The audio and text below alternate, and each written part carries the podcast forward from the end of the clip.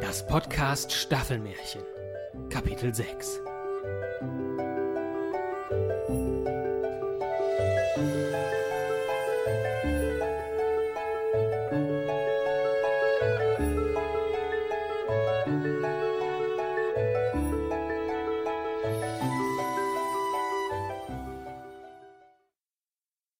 Lars schenkte ihm ein Lächeln. Nun müssen wir meinen Vater befreien. Aber das.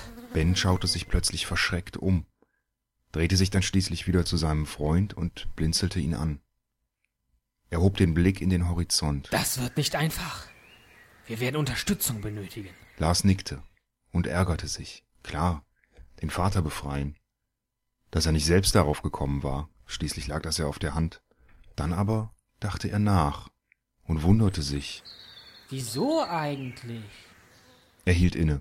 Einen kurzen Moment war er unsicher, ob er die Frage tatsächlich stellen sollte. Er wollte Ben nicht verletzen.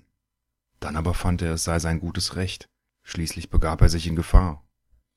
Und das für jemanden, der ihn vor Jahren allein im Wald hatte stehen lassen, ohne eine glaubhafte Erklärung dafür abzugeben. Wieso willst du deinen Vater eigentlich befreien? Hast du ihm denn verziehen? Hast du ihn nicht für das, was er getan hat? Vielleicht hat er es ja gar nicht besser verdient. Lars zog die Augenbrauen hoch und legte die Stirn in Falten. Seine Oberlippe flatterte. Das tat sie immer, wenn er emotional bewegt war und gleichzeitig nachdachte. Und warum hat die Königin ihn nicht längst umgebracht? Will sie sich nicht rächen? Ben starrte ihn an. Dann grinste er plötzlich. Ich bin froh, dass du das erwähnst. Sein Grinsen wich so plötzlich, wie es gekommen war. Es ist noch zu früh, dir die ganze Geschichte zu erzählen. Aber etwas solltest du wissen. Diese Elfe. Er nahm die Kette zwischen Daumen und Zeigefinger seiner rechten Hand und strich langsam mit seiner linken über den Anhänger. Sie birgt eine ungeheure Macht. Mit ihr kann die Königin das ganze Land hinter dem Regenbogen beherrschen. Und nicht nur das, sie könnte den Regenbogen zerstören und die Länder vor und hinter dem Regenbogen vereinen und unterjochen. Und einzig und allein mein Vater kann. Hinter ihnen raschelte es. Sie drehten sich um. Erst jetzt fiel Lars auf, wie schön es hier war. Das Gras der Wiese war saftig grün und bewegte sich sanft im Wind. Hier gab es alle Formen und Farben von Blumen. Sie waren auf eine Art Lichtung. Ein paar hundert Meter weiter standen gigantische Bäume, die Lars an die Maulbeerbäume aus seinem Biologiebuch erinnerten. Nicht weit entfernt hörte man ein Plätschern. Es musste dort einen Bach oder Fluss geben. Im Hintergrund erhoben sich Berge, und über deren Gipfeln konnte man massive Farbstreifen erkennen, die sich in den Himmel streckten. Lars dachte, Der Regenbogen, da ist der Regenbogen. So wunderschön. Sieht fast aus wie eine Brücke in den Himmel. und dann raschelte es plötzlich wieder. Diesmal weitaus näher.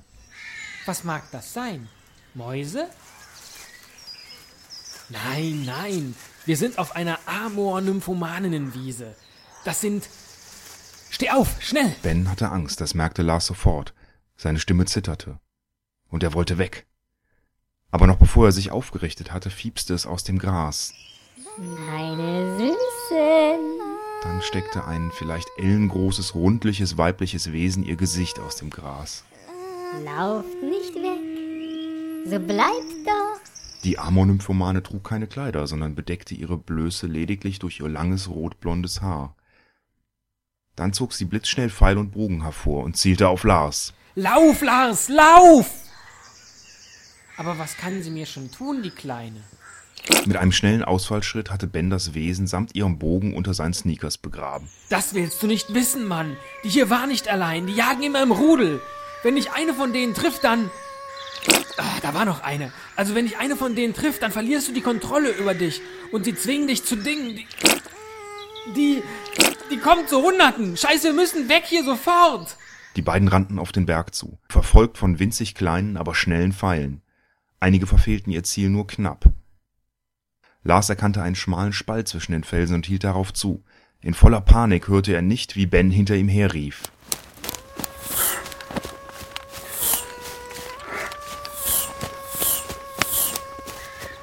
Nein, nicht da rein, Lars, denn sonst.